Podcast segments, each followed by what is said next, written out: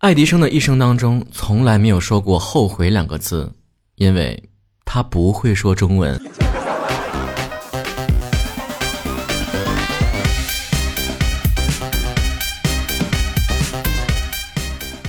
有些时候啊，就是艺术是来源于生活，高于生活。我以前看《武林外传》的时候，经常看到佟掌柜的说：“那好后悔呀，一开始就不应该嫁过来，不嫁过来就不会来到这个伤心的地方。”完事巴拉巴拉巴拉一堆。我好像除了东北话，说什么都不太对味儿。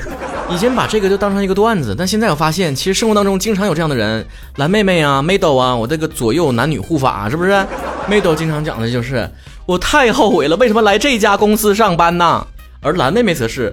我好后悔，我当初怎么会嫁给他？这是用现实来证明什么叫做男怕入错行，女怕嫁错郎吗？那你们有没有发现，男生抱怨工作，女生抱怨老公的时候，并不是说工作和老公真的出现什么问题了，而是老公和工作就是万能的背锅侠，简称万恶之源。像是啥呢？生活当中男生所有的烦恼都源自于工作。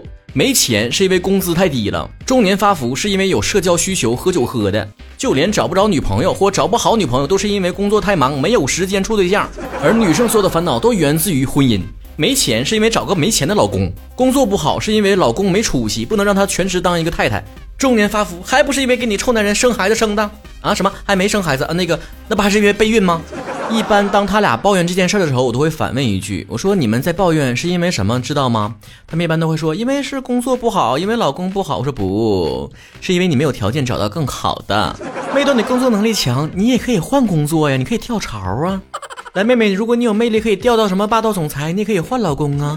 当你们在抱怨工作和另一半的时候，何尝不是在抱怨那个没有能耐的自己呢？”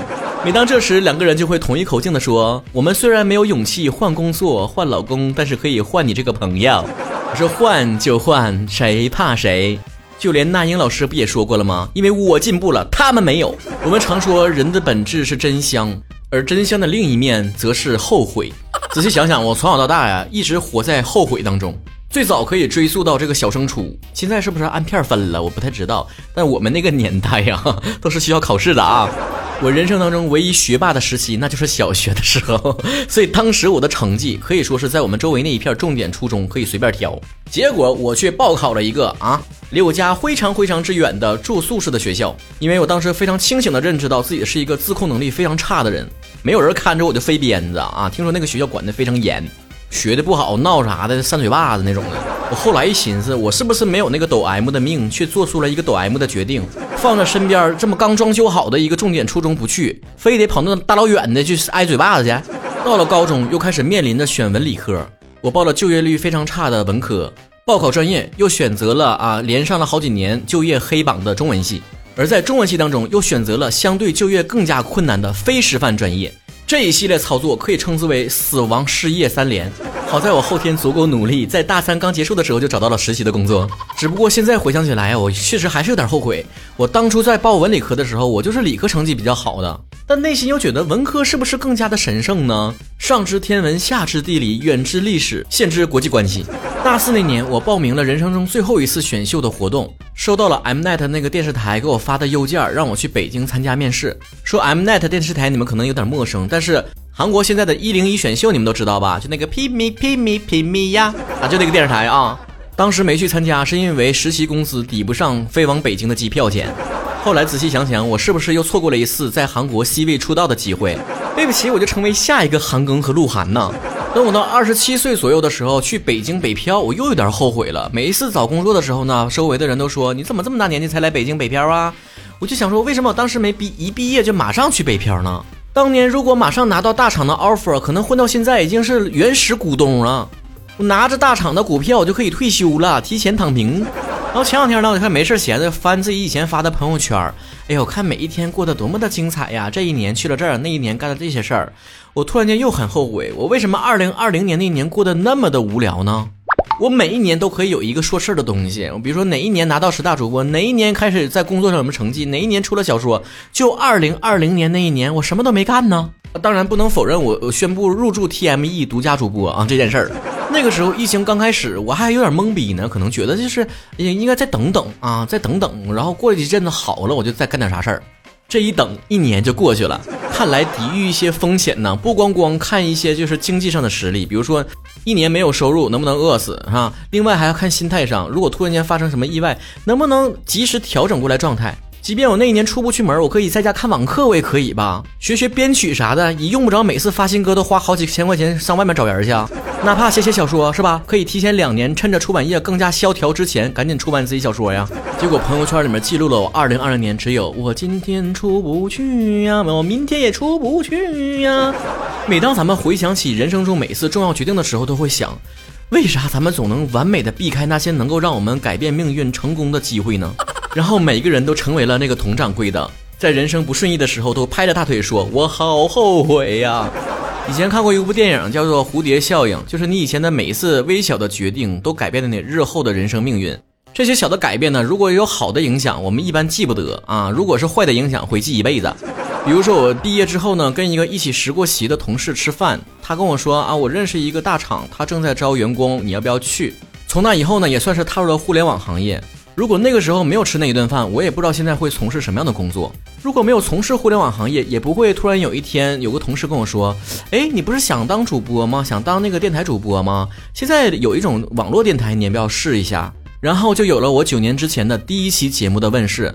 如果没有那一次的我们之间的闲聊，也不知道有没有现在的电台。做了电台之后啊，几年之后，我有一天偶然之间搁这逛街啊，就看到了一个主播，同为主播的人。他在办新书的签售会，这也重新燃起了我心中隐藏的某一些想法，就是别的主播可以写一本书，我也可以啊。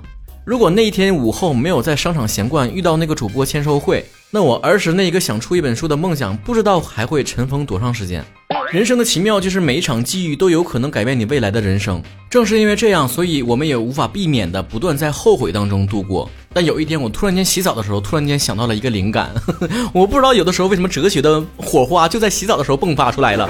我突然意识到，其实后悔也是一种力量。我们不应该忽视后悔的价值，因为我坚信，就是人的每一种情绪都是有价值的。就像害怕是一种自我保护，难过是一种自我修复，焦虑是一种自我驱动。而后悔，我认为是一种自我检查。在成人之后的每一次成熟的选择，都应该知道如何正确的去面对自己选择之后的各种结果。只有这样，才能会在自己下一次人生做选择的时候，做的既谨慎，又不会让自己的未来后悔。我为什么没说做出正确的选择呢？因为正确的选择是不存在的。不管你当下做出什么样的选择，你日后都可能推翻。没有人能开启上帝视角去审视自己人生的进度条。所以在每一个当下，我们只能根据当时的眼界、当时的想法、当时的状态，做出最符合当时心境的选择。就像现在经常后悔，为什么选那个初中、那个高中、那个大学呀？如果不是的话，我可能更加有前途。但现在的你已经经历社会毒打这么多年了，知道很多事情了，有更多的眼界了。可是当时的你呢，根本没有那个能力去预示这每一个选择意味着什么。所以每一个人生选项都是自己去做的，那就没有任何后悔的必要。这就像我们考试一样。你不错几道题，怎么能记住那个知识点呢？光看光听是没用的。就像我们听课，经常是一听全会，一做全废。在我们成长过程当中，做错几个选择题也非常正常，切实为人生之后更多的考试、更重要的考试能够答对做下基础。前提是你的每一个选择都是自己谨慎做出来的，你不能是蒙的。你蒙完 C 之后答错了，你又说后悔，说的我当时怎么没蒙 B 呢？这是赌徒心态，也不能抄别人的，别人说啥你就听啥。别人选 D，你也选 D，然后结果答案是 A。你说，哎呀，我为什么抄他的呢？我要自己做就好了，自己做我也能做出来 A。这些后悔你都怨不得别人，你该后悔。但如果是自己认真做出来的，而且是错的，那你也不要后悔。因为以你当时的能力能做到这个答案，也是符合你现状的。有的人可能说了，那既然每次选择怎么选都会后悔，那我不如什么都不选呢？我什么都不做就不会后悔了。多做多错，少做少错，而不做不错。但就我个人而言，我的价值观是这样的：宁可后悔，也不会留遗憾。这玩意儿跟谈恋爱似的，你说不谈恋爱，屁事儿没有，也不会受伤啊。这个事儿也是对的。但我依然愿意尝试，也愿意为自己的每一次遇人不淑而买单。如果哪一天封心所爱，那我恐怕就会真的失去了世俗那种欲望。